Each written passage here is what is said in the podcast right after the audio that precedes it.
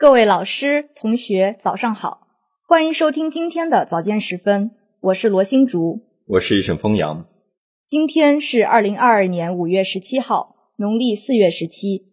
今天最高气温二十六摄氏度，最低气温九摄氏度。今天节目主要内容有：德国外长支持芬兰和瑞典快速加入北约；瑞士通过三个议案；首套房贷利率下限下调；国新办举行发布会。东钱湖宋韵文化研讨会在陶公岛举行。宁波图书馆为视障读者打造专属读者群。下面请听国际新闻。五月十五号，北约非正式外长会议继续在德国柏林召开。德国外长贝尔伯克表示，芬兰和瑞典有望很快被吸纳入北大西洋公约组织。北约是一个开放的联盟，成员国不会阻碍芬兰和瑞典迅速加入该联盟。贝尔伯克在与会期间承诺，德国会支持迅速接纳瑞典和芬兰加入北约。他还强调，德国联邦政府已经为非常快速的批准程序做好了一切准备。北约副秘书长杰瓦纳也表示，相信北约盟国将会用建设性的方式看待芬兰和瑞典的入约申请。芬兰与邻国瑞典是北约的亲密伙伴，但还不是其正式成员。俄乌冲突引发两国入约思考。当日，芬兰已正式决定申请加入北约。纸质申请预计将于下周提交至北约总部。外界预计，瑞典将紧随芬兰之后，正式宣布申请加入北约。五月十五号，瑞士就器官移植法修订案、电影法修订案和增加对欧洲边境管理局的资助三个议案进行公投，均以较高的赞成率获得通过。获得公投通过的器官移植法修订案规定。瑞士的器官捐献原则将从现行的知情同意改为推定同意，这意味着任何在生前没有明确对器官捐献表示拒绝的人都可以被视为器官捐献者。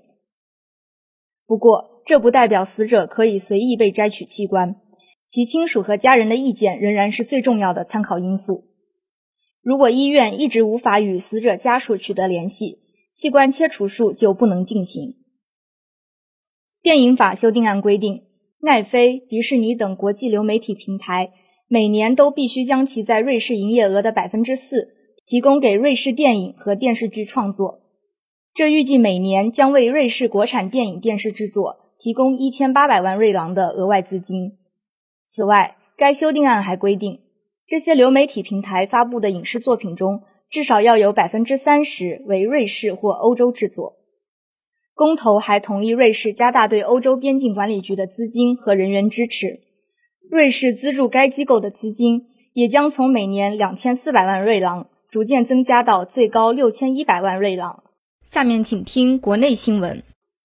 五月十五号，中国人民银行、银保监会发布通知，调整首套住房商业性个人住房贷款利率下限，这是贷款市场报价利率改革以来首次下调首套房贷利率下限。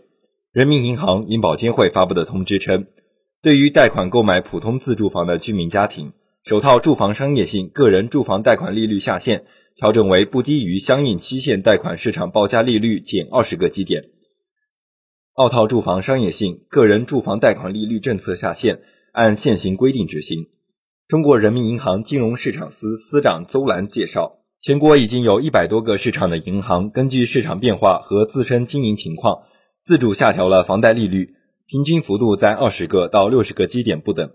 同时，部分省级市场利率定价自律机制也配合地方政府的调控要求，根据城市实际情况，在全国政策范围内下调了本城市首付比例下限和利率下限。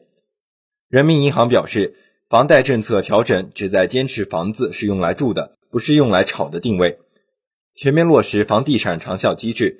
支持各地从当地实际出发，完善房地产政策，支持刚性和改善性住房需求，促进房地产市场平稳健康发展。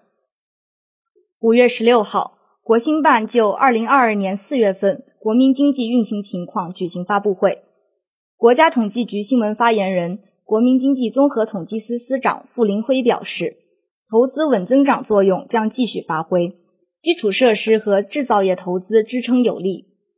今年以来，专项债发行和使用加快，可用于基础设施投资的财政资金较为充足。投资到位资金中，国家预算资金增速保持较快增长，有利于基础设施投资稳定增长。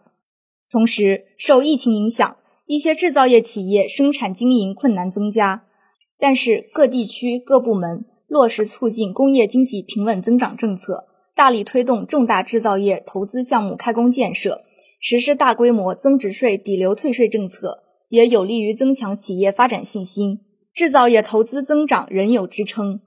一至四月份，制造业投资同比增长百分之十二点二，快于全部投资增长。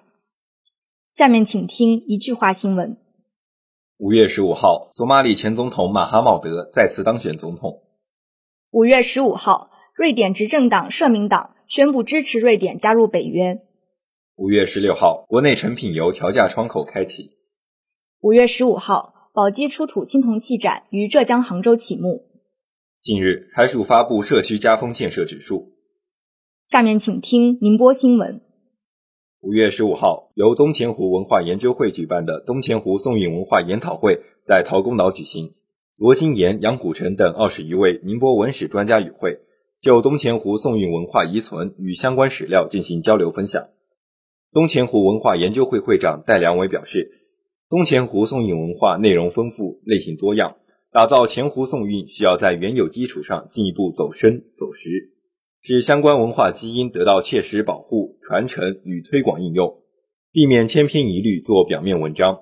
此外，与会专家陈万峰、沈小宝等人也就以八行宫为标杆的明州史诗道德观、王安石志营留下的精神遗产东钱湖越窑青瓷，以及如何利用宋韵文化的打造助力乡村振兴、建设共富小镇等内容进行探讨。现场气氛热烈。五月十五号，宁波图书馆助残公益服务迎来升级，正式推出永图视障读者群，为视障读者阅读提供全方位的阅读保障。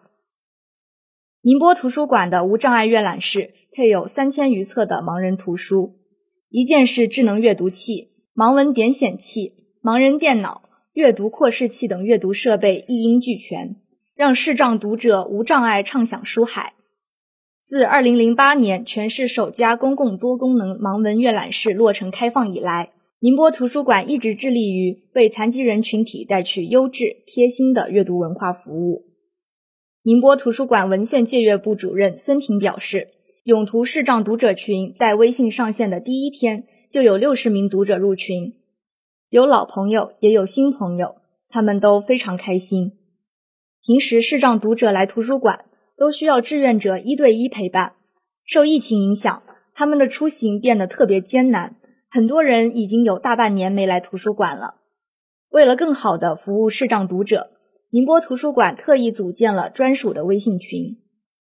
宁波图书馆馆长徐义波表示，今年全国助残日的主题是促进残疾人就业，保障残疾人权益。